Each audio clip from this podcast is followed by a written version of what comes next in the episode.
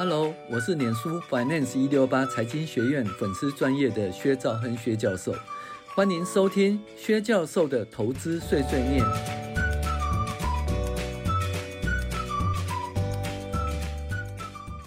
各位网友，大家好，我是薛兆亨薛教授。我们现在讨论理财读书会哦，致富心态第十集，自由哦。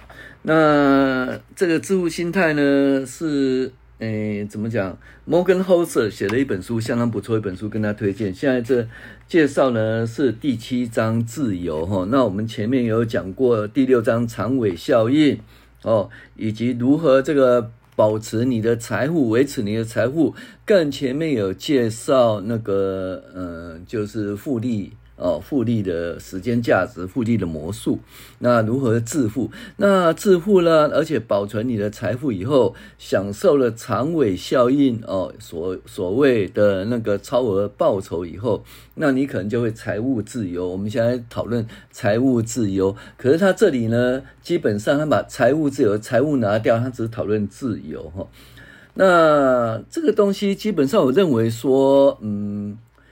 如果说你已经财富到了某一程度以后，你当然就是直接就讲自由，也不用讲财富了哈。可是，在某一个程度以下的话，那基本上你还是有财富的追寻的问题，然后以后才能够呃得到自由。那这里讲了说，嗯，最有价值的财富就是有能力每一天早上醒来就说我今天可以做任何我想做的事。哦，呃。其实我一直在想一件事情，我任何我想做的事，OK，可是呢，你还是有一些限制条件呐、哦，那那些事情可能不是你用钱能够解决的事哦，扯远了哈，呃，比如说啊，你你想做的事，我今天醒来想做啦，我想到，比如说想出国去玩呐、可是呢，你想出国去玩，你必须要很早很早以前就规划，对不对？那你也不能说哦，我今天立刻就去。那你知道还要什么？啊，买机票的问题要有机位啊、那可能更有钱的人，他可能就要说哦，那我怎么我自己有飞机啊、哦，私人飞机要飞就可以。那还是有一些限制条件就对了哈。好啦，那其实他这里定义就是说，每天可以做自己任何我想做的事，就自由。那而且它里面讲了哦，只要你想要，你就有能力在你想要的时间和你想要的人一起做你想做的事情。这样的能力是无价之宝，也是金钱交付给你的最高红利。呃，这个东西在你想要的时刻和你想要的人做一起你想做的事。嗯，这中间。其实你当自己的主人是 OK 的啦，就自己能够管到自己。可是呢，你有办法去怎么和你想要的人，就有一点说强迫别人或者选择某些人做你想要的事。诶，这你想要的事是别人也想要做，别人愿意去做吗？哦，那基本上这是有一点问号哈。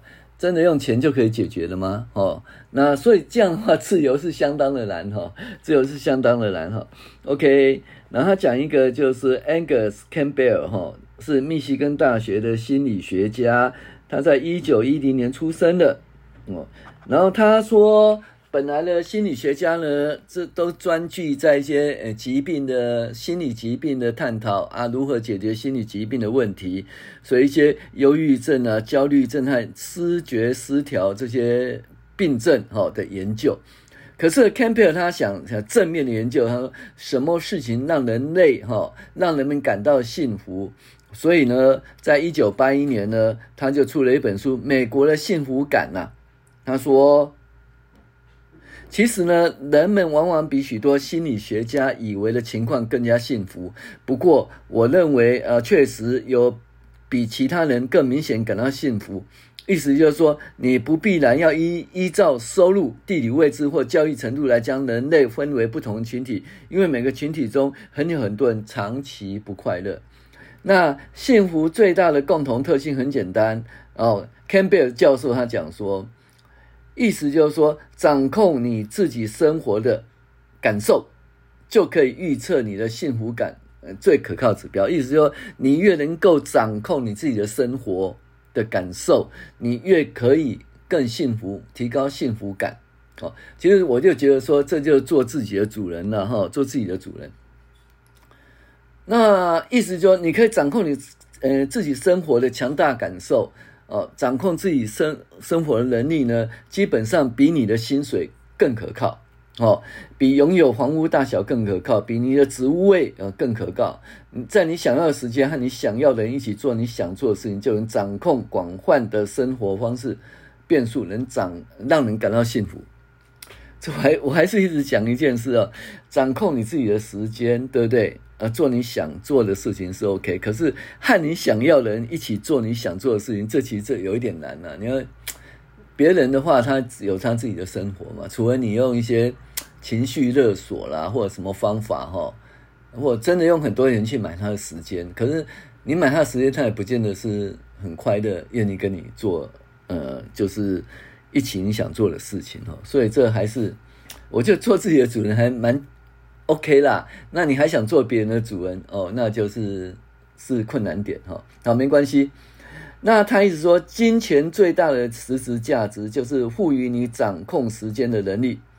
诶，不过就是你就是，其实你用金钱买时间呐、啊，哦，做自己想做的事情，哈、哦，哦，那他讲说，如果你有一点点小笔财富，你就可以生病的时候可以请几天假啊、不会花光储蓄。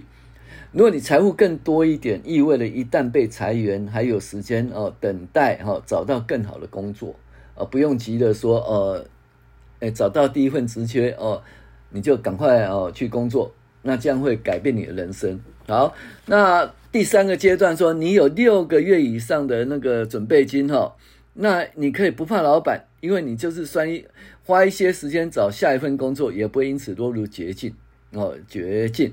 如果你有更多的财富，意味你有能力做一项哦，薪水很低啊，但是工时弹性的职务，或者你很快乐职务，那。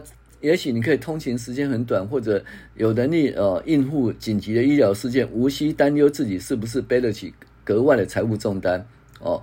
最后就是所谓财务自由，你可以在你想要的任何时间退休，而不需要诶、必要的时间才退休。呃，财务自由这样，诶你可以怎么讲？其实你可以不工作，可以随时退退休哦，做自己想做的事情哦。那用你的钱买下时间。与各种选项哦，很少有奢侈品可以这种生活方式带来好处相提并论。好，所以他基本上他对幸福啦哦自由，他有点说你可以掌控你的时间，哦掌控你的时间的程度。好，那他自己讲他自己了哦，他说他年轻的时候，这作者啦，他很想成为投资银行家，于是他找到一家这个银行的工作。那他就到那边实习啊，那工作他真的是很快乐，而且他很愿意要做这个工作，而且他觉得说，诶，这个投资银行家哦可以赚很多钱哦。可是，诶，一分钱一分货，这些人为什么会赚那么多钱？因为他们投入的时间，工作时间超长，那被工作控制时间比你所知道一般人可以应付的时间更多，所以他就一直很忙很忙很忙啊。结果呢？总共要四个月的暑假实习计划，他撑了一个月就撑不下去了哦。为什么呢？因为呢，他就是时间都被剥夺了哦，就是他每每清醒的每一秒钟都成为听老板命令干活的奴隶，这足以成为生活中最悲惨的经历。呃，这么做最难的是他热爱他热爱这份工作，他真的热爱这份工作，可是。他这个热爱却无法控制时程表的工作，感觉就是一个厌恶的工作。好，那这里就其实我们想一件事情，巴菲特讲说，我喜欢这工作，每天都跳着舞去工作，而且都不会烦。那很明显，他是不是真的很热爱这件这个工作？还有，你热爱这个工作呢？你有这个体力，你有这个，你有这个能力哦，来来做这份工作吗？所以这基本上就是说，哎，这工作不错。可是你我们讲说，呃。工作的内容就 job space，呃，job description 呢，这工作的内容就是，诶，你很喜欢哦，呃，工作描述你很喜欢。可是呢，还有一个那个你的工作规范，就是说，诶，你什么人适合这样工作？所以是说，你是不是体力呀、精神、智力呀、啊，哦，都有办法做这这个工作？如果说，诶，这工作你很喜欢，可是很喜欢，你只偶尔，比如说很讲嘛，我稍微喜欢画图，我喜欢学钢，我喜欢弹钢琴。可是基本上，你说哎，你真正想要变成一个画家，或者你想要变成一个钢琴家，你要投入多少时间？好，你投入多少时间？第一个，你有那个体力，你有那个才能吗？所以喜欢一个工作，但是你有没有能力完成这工作，又是另外一回事哈。哦，总而言之，我扯远了啦哈。他这里只是讲说，嗯，无法掌控时间表的工作，时程表的工作，就是怎么讲，就是不自由就对了哈。好，那就来讲一个。怎么讲？财务自由一个范例哈，曾经有一个呢成功的企业家德瑞克哦，德瑞克哦，他说有个朋友请他聊聊哦，说自己致富的故事。他说，诶，他一开始早期呢在曼哈顿哈工作，年薪有两万美元哦。那在曼哈顿这两万美元是一个最低的工资啦，但是他因此他就不外出用餐。哦，也不搭计程车。那他生活费用的省省省呢？他生活费用每一个月只要一千美元哦。所以呢，他两万美元呢，他就可以存下多少？哦，他年薪有两万美元，对不对？那这月薪就是一千八百美元年薪哦。那他哦这样省省省呢？那怎么讲？就每个月就一千美元。所以他这样子就是，哎，一个月啊，省省省，一个月存下八百美元。那两年的话，他终于存下一万两千美元。那时候他二十二岁。好，那一万两千美元，你看他一个月可以一千美元的生活费，一万两千美元是多少呢？就十二个月生活费。不过这样子而已，有十二个月的钱而已。他说，有了这一万两千美元以后，我就有能力辞掉工作，哦，转行当全职的音乐家。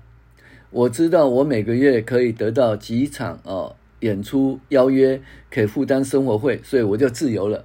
OK，他就买下他自己的时间，然后做他喜欢的事情，他就可以就自由了。一个月后，他就辞职哦，然后从此没有找第二份工作。所以他什么时候自由？就是他工作两年以后，其实他拥有了就是一个月一年的基本生活费，他就辞掉工作就自由了哦。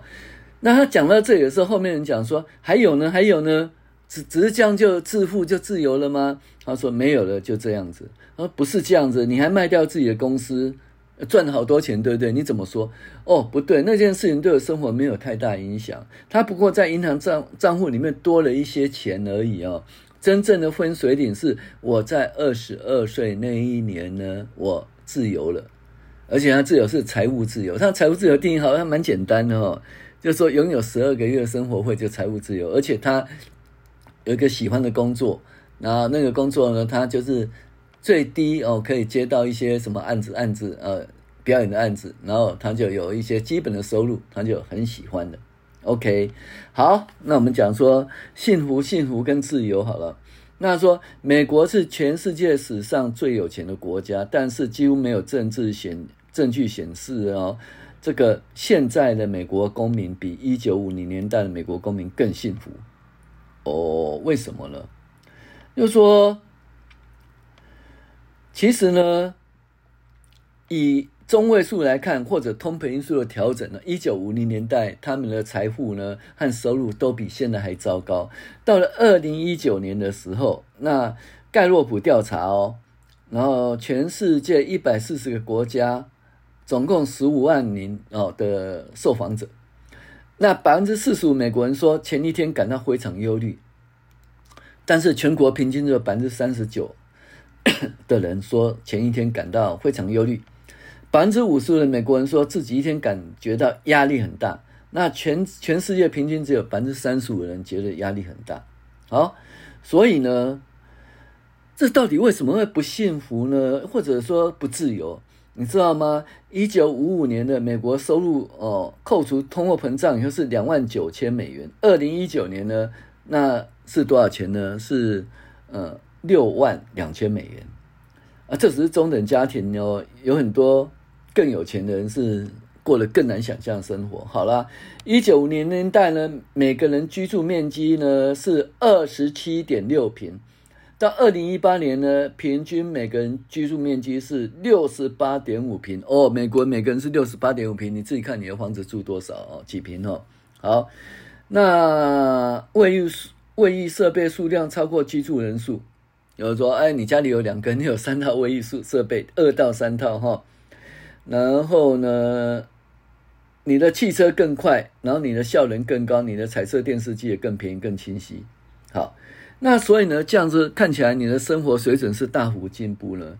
可是呢，大家都觉得说不幸福，为什么呢？因为你的时间没有办法掌控哦，你的工作类型有太多的改变哦。就是以前呢，工人呢，只要什么下班以后，然后就就 OK 了。那现在是智慧型的工人哈，所谓的呃知识型的知识型的工作者，他基本上是二十四小时在在上班了哈，所以呢，他基本上呢几乎就是整个都被时间掌控，所以他觉得不自由哦，诶也没有办法财务自由就对了哈。OK，嗯，好，那现在讲了哦，他最后讲说。嗯，什么叫幸福？因为我一开始讲自由，就掌控自己的时间嘛，然后再又讲到幸福，其实有一点偏掉了哈。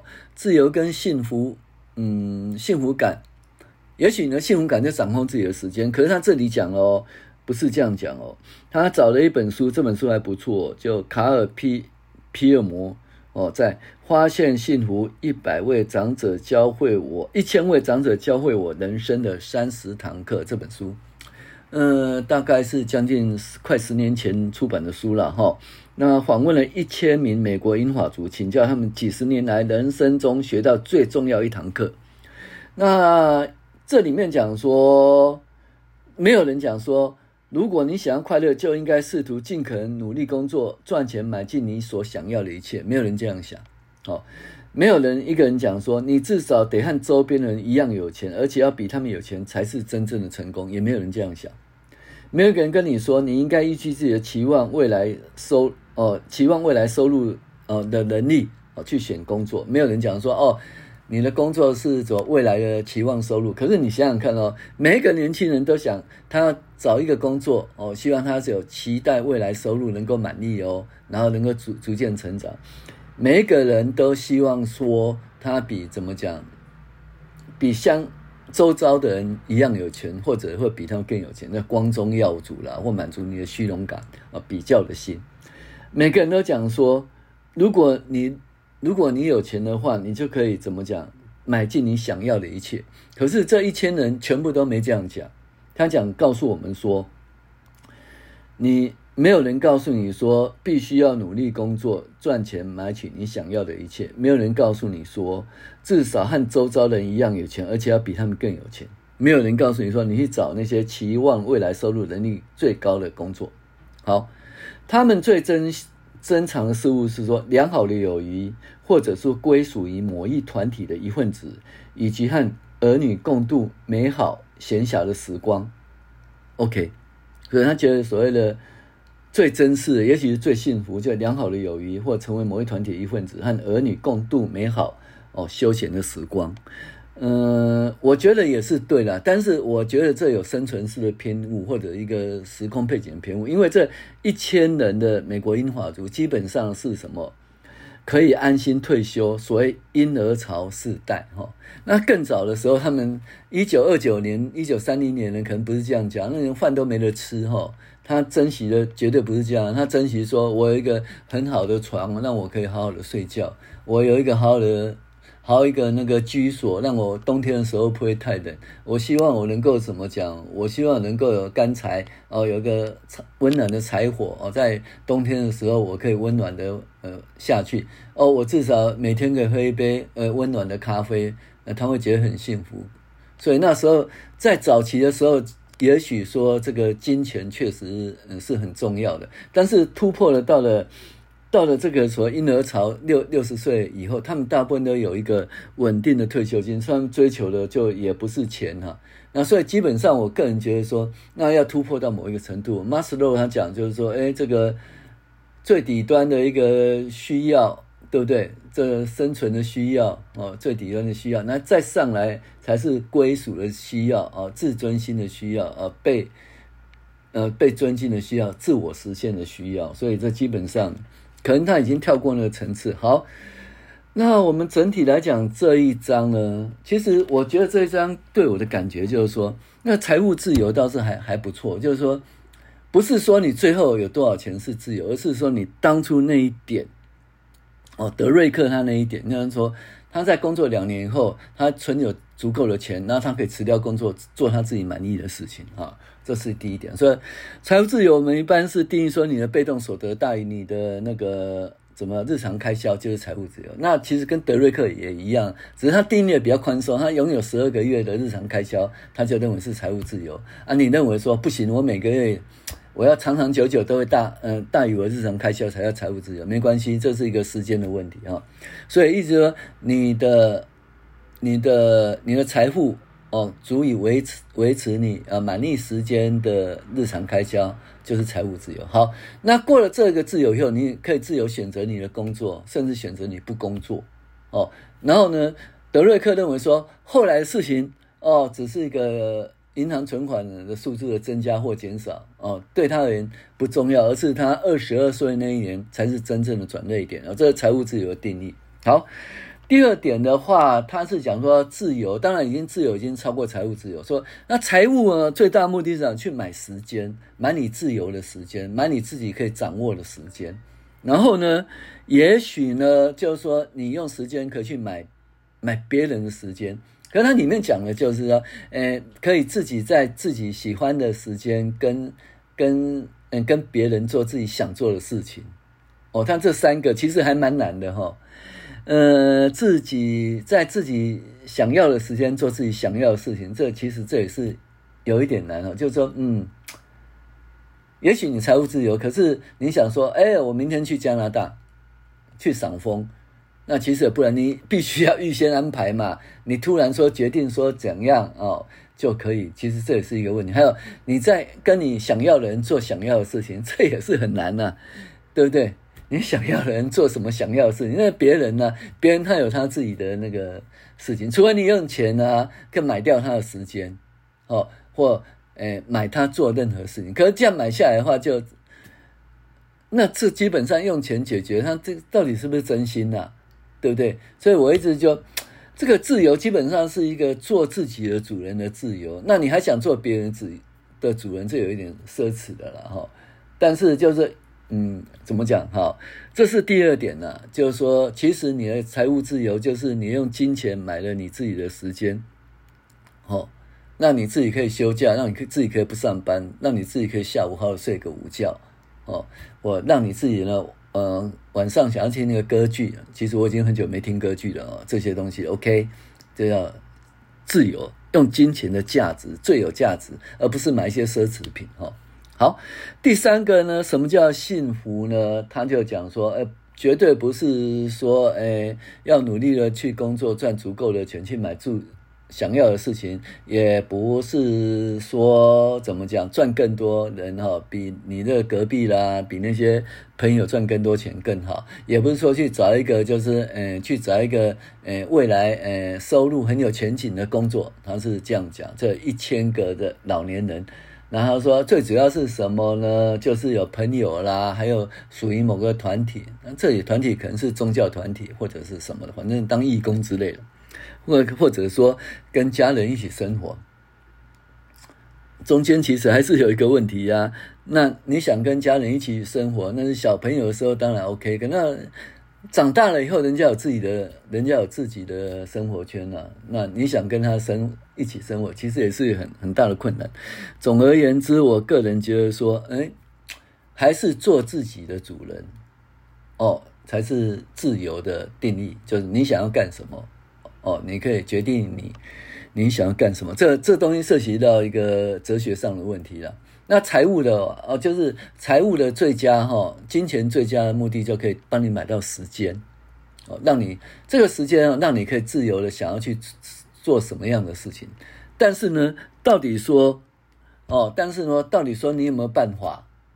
哦，有有没有能力？哦，有没有那个体力？呃，有没有那个精神去做这些事情，又是另外一回事了。